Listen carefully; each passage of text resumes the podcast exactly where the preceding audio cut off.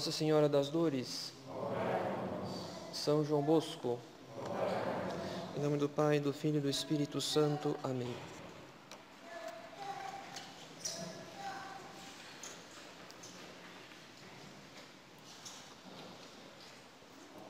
Caros fiéis, no coração do nosso rito da missa, no coração do rito romano tradicional, na fórmula da consagração do vinho, duas palavras de origem apostólica foram acrescentadas às palavras de Nosso Senhor, narradas pelo Evangelho. Essas palavras são Mysterium Fidei, mistério da fé. Duas palavras no coração do rito da missa que interrompem, em certo sentido, a fórmula da consagração do vinho, para que o sacerdote tenha diante dos olhos da sua inteligência a viva memória do que é a Santa Missa, ou melhor, do que é o sacrifício da cruz do qual a missa é a renovação incruenta.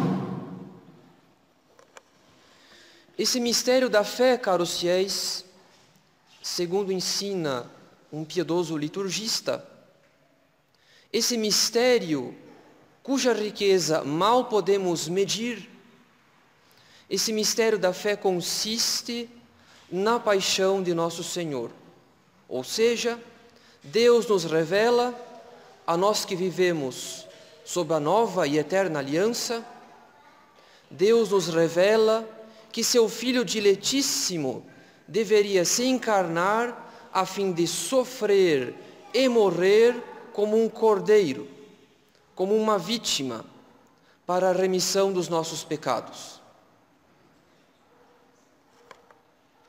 Por essa razão, quando o sacerdote diz o mysterium fidei, o mistério da fé, no interior da fórmula de consagração do vinho, ele põe diante dos olhos da sua inteligência o amor imenso e gratuito de nosso Senhor por nós. Amor inexplicável, amor comparável à loucura Amor que mal podemos corresponder, porque mal conseguimos compreender. E ainda que o amor imenso e gratuito de Deus esteja tão acima da nossa inteligência para que seja compreendido, e tão acima da nossa vontade para que seja correspondido, Devemos, mesmo assim, ter esse mistério sempre diante dos olhos da nossa inteligência, como diz São João em sua epístola. Considerai com que amor nos amou o Pai, para que sejamos chamados filhos de Deus, e nós o somos de fato. Pois para que sejamos de fato filhos de Deus, caros fiéis, nosso Senhor assumiu uma condição de escravo na encarnação e teve uma morte de escravo na paixão. Uma condição de escravo na encarnação, porque ao assumir a natureza humana, no ventre puríssimo de Nossa Senhora, o Verbo de Deus assumiu todas as consequências desse mistério. Ou seja, a encarnação foi como uma humilhação, um rebaixamento. Afinal, que Deus Filho tenha assumido uma natureza criada, que Deus Filho tenha assumido a nossa miséria e baixeza, ainda que não tenha se assemelhado a nós no pecado. Enfim, que Deus Filho tenha assumido uma natureza criada, isso foi como uma humilhação, um rebaixamento, porque isso significa descer a esse mundo para viver a vida das criaturas, para experimentar a condição verdadeiramente miserável das criaturas. A encarnação, portanto, caros fiéis, associou o Verbo de Deus a uma condição de escravo, que é a nossa condição humana, como criaturas que somos, radicalmente dependentes do poder de Deus. Além disso, nosso Senhor teve uma morte de escravo na paixão, porque, como sabemos, a condenação à cruz era a morte dos criminosos e malfeitores naquele tempo. Na lei de Moisés, lemos que aquele que é pendurado é um objeto de maldição divina. E por isso São Paulo declara que nosso Senhor se fez maldição para livrar-nos da maldição que recaía sobre nós por causa de nossos pecados. A morte de cruz, portanto, caros fiéis, sendo a punição dos criminosos, foi a maldição que nosso Senhor assumiu como escravo que se fez por nosso amor. Escravo por nosso amor na encarnação, escravo por nosso amor na paixão, até o extremo daquilo que ele poderia sofrer ou dar ao ser crucificado por nós. Eis a condição que ele assumiu por nosso amor. E aqui vale recordar mais uma vez aquelas duas palavras no interior da fórmula de consagração do vinho. Porque o mistério da fé, caros fiéis, o mistério da paixão e morte de nosso Senhor, foi o mistério de Deus derramando sangue pelo gênero humano. O mistério do cruel derramamento de sangue do Verbo encarnado. Desde aquelas gotas de sangue que escorreram do seu rosto na agonia do horto, até a abertura do seu lado pela lança do soldado, quando jorrou sangue e água. A água sendo um indício de que seu corpo praticamente não tinha mais sangue e que o coração trabalhava em vão para bombear o pouco sangue que lhe restava. Assim sendo, as ondas caudalosas de sangue que jorraram desde a flagelação e a coroação de espinhos. O coração que trabalhava até o colapso, à medida em que o corpo carecia de sangue. A sede extrema, por causa da perda irreparável de sangue, de líquido no organismo. Em suma, o cruel derramamento de sangue de nosso Senhor foi o preço do nosso resgate. Foi o termo do tratado de paz que nosso Senhor assinou, pregado na cruz, para que sejamos libertados do cativeiro do demônio e de todas as consequências do pecado original. A nossa alforria, a nossa liberdade da escravidão do pecado, e do cativeiro do demônio, portanto, foi conquistada por um preço inestimável.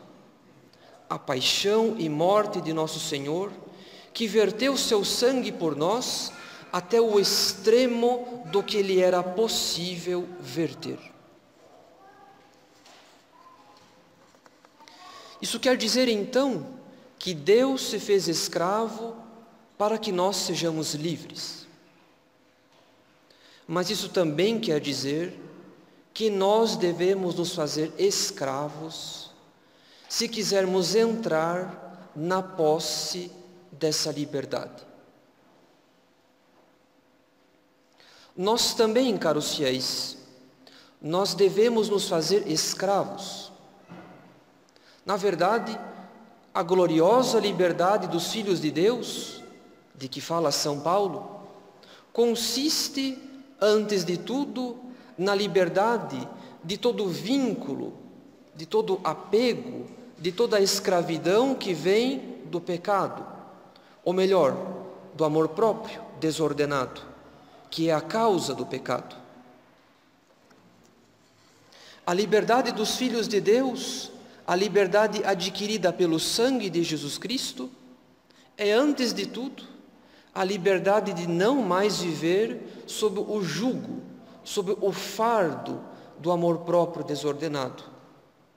Porque o amor próprio é um fardo.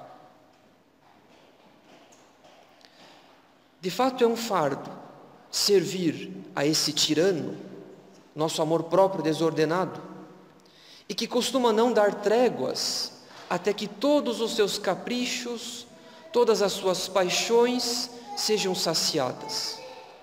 E depois de saciadas, não tardará que esse tirano volte a atormentar-nos com mais inquietação interior.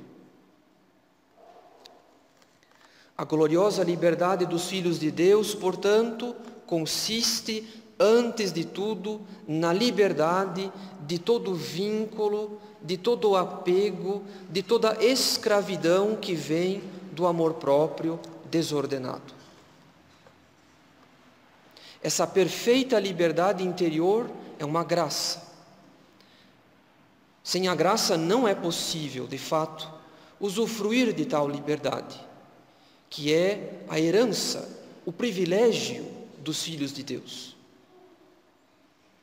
Nosso Senhor quer nos comunicar a perfeita liberdade interior. E Ele nos concede essa graça à medida em que combatemos o combate espiritual, à medida em que colaboramos com a Sua ação em nossa alma no combate espiritual. Por esse motivo, nosso Senhor disse aos apóstolos: Deixo-vos a paz, dou-vos a minha paz. Não vou-la dou como o mundo a dá. A paz de nosso Senhor diferentemente da tranquilidade dos mundanos. A paz de nosso Senhor não consiste na ausência de inimigos ou na ausência de combates. Pelo contrário, a paz de nosso Senhor é o fruto da liberdade interior. Liberdade de todo vínculo, de todo apego e de toda escravidão que vem do amor próprio desordenado. E isso apesar dos assaltos dos inimigos, e isso apesar da violência dos combates. Mais do que isso, a gloriosa liberdade dos filhos de Deus consiste principalmente na graça de amar a Deus de toda a inteligência, de toda a vontade, de todo o coração de todo o nosso ser. Porque é para isso que Deus nos dá a graça da liberdade interior. Para tudo devolver. Nossa vida, nossa pessoa, nosso ser. Tudo devolver em resposta à caridade infinita do coração de Jesus. Eis porque nós também devemos nos fazer escravos caros fiéis, porque a graça da perfeita liberdade interior nos inclina de tal modo à oblação de si, ao dom de si, que pode ser comparada a uma escravidão, mas uma escravidão de amor. Nada para si, tudo para Deus. Nada para o amor próprio, tudo para a glória de Deus. Isso quer dizer que a perfeita liberdade interior e a santa escravidão de amor são aspectos da mesma e única coisa. Elas expressam a perfeita conformidade da nossa vontade com a vontade de Jesus Cristo. A perfeita oblação da nossa pessoa à pessoa de Jesus Cristo. a perfeita configuração do nosso coração ao coração de Jesus. Caros fiéis, se nosso Senhor se fez escravo por nosso amor, escravo na encarnação, escravo em sua paixão, até o extremo daquilo que ele poderia dar ou sofrer ao ser crucificado por nós, nós também devemos entrar em seu espírito de santa escravidão. Nós devemos pedir esse espírito de santa escravidão de amor. Escravidão que consiste em nada reter para si, mas tudo oferecer para Deus. Nada fazer por amor próprio, tudo fazer para a glória de Deus. Movidos pelo espírito de santa escravidão de Jesus Cristo, então, que nosso sangue nos dê vida, para que vivamos unicamente para a glória de Deus. Que as conexões dos nossos neurônios sejam feitas unicamente para que pensemos pensamentos ordenados à glória de Deus. Que nossa respiração nos renove a cada instante para que trabalhemos unicamente para a glória de Deus ainda que tenhamos que enfrentar os assaltos dos inimigos ou a violência dos combates, se pedirmos a nosso Senhor o seu espírito de santa escravidão, esse espírito nos dará a verdadeira liberdade dos filhos de Deus. Liberdade de todo vínculo, de todo apego, de toda escravidão do amor próprio desordenado liberdade para procurar sempre e em todas as coisas não o amor próprio, mas a glória de Deus. Em nome do Pai e do Filho e do Espírito Santo. Amém.